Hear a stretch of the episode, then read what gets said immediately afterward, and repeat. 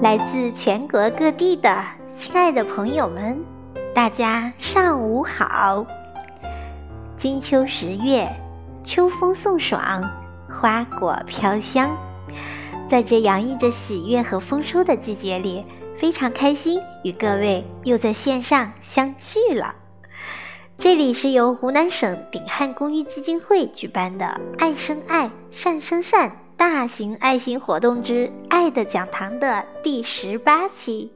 热烈欢迎您的到来！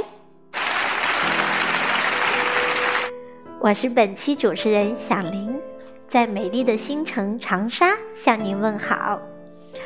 本期讲堂，我们非常荣幸地邀请到了台湾特殊教育法规相关制定、特殊教育五年发展计划特殊儿童权威调研决策学者胡新慈女士。她不仅是台湾师范大学特殊教育研究所博士、台湾师范大学特殊教育教授，还是台湾师范大学的特殊教育中心主任、中华沟通障碍教育学会理事。同时，也是中华特殊教育学会理事、秘书长，以及唐氏珍基金会的董事。胡教授在台湾师范大学担任实习指导近二十年，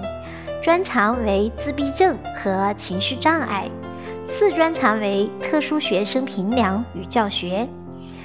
曾发表台湾最高等级的 TSSCI 学术期刊论文七篇。其他学术期刊论文十三篇，